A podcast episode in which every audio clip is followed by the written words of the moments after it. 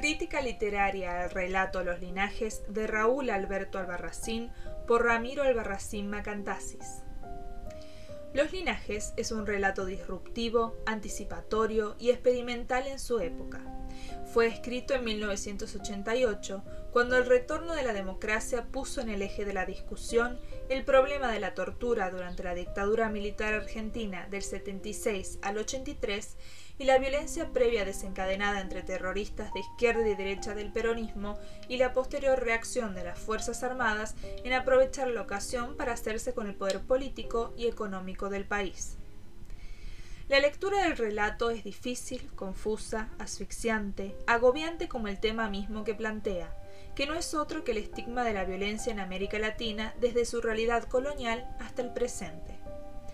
Es un alegato contra lo absurdo y maléfico de la tortura y su presencia casi enfermiza desde los orígenes de las historias nacionales, latinoamericanas y universales.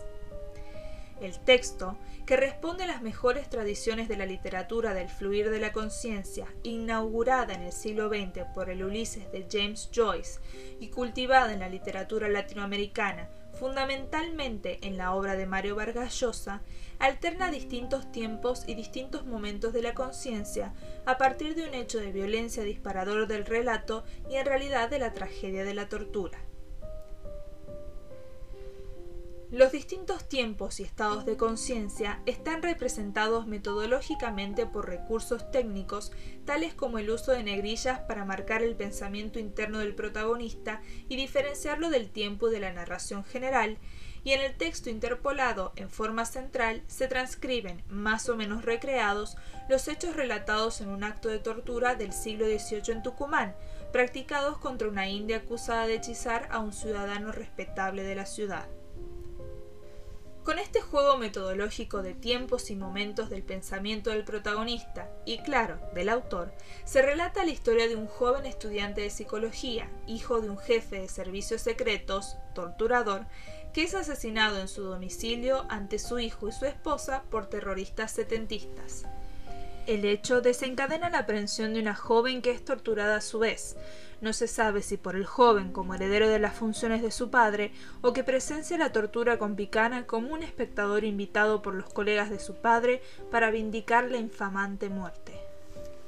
El joven, mientras observa la tortura y el abuso de la joven en el siglo XX, reflexiona internamente sobre lo absurdo y cobarde del acto, dando pie al escritor del relato a desarrollar argumentos filosóficos sobre la naturaleza y lo absurdo de la tortura. En forma paralela a ese instante, en otro tiempo circular, se relata e interpola el proceso inquisicional a Luisa González India en el Tucumán del siglo XVIII.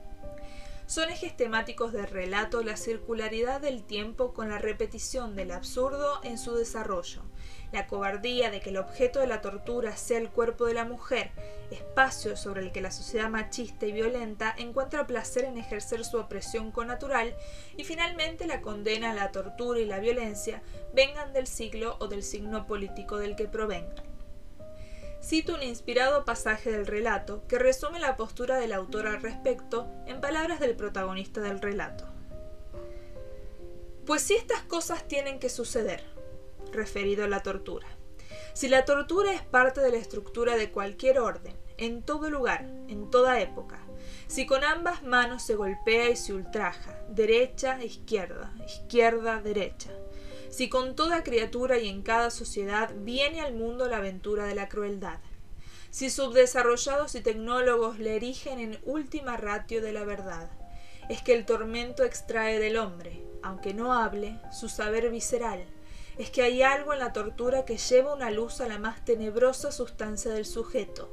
es que no importa la información compulsiva, obtenida o no, sino el drenaje profundo de la culpa originaria, de la purulencia final de la conciencia.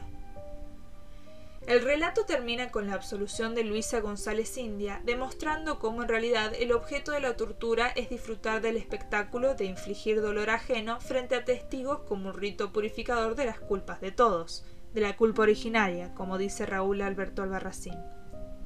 Los linajes es un relato que representa la esencia del arte de Raúl Alberto Albarracín, un relato local, encarnado en la realidad de la provincialidad, pero que debido al estilo y al encuentro de profundos referentes filosóficos de la cultura occidental, se torna en un relato de validez universal.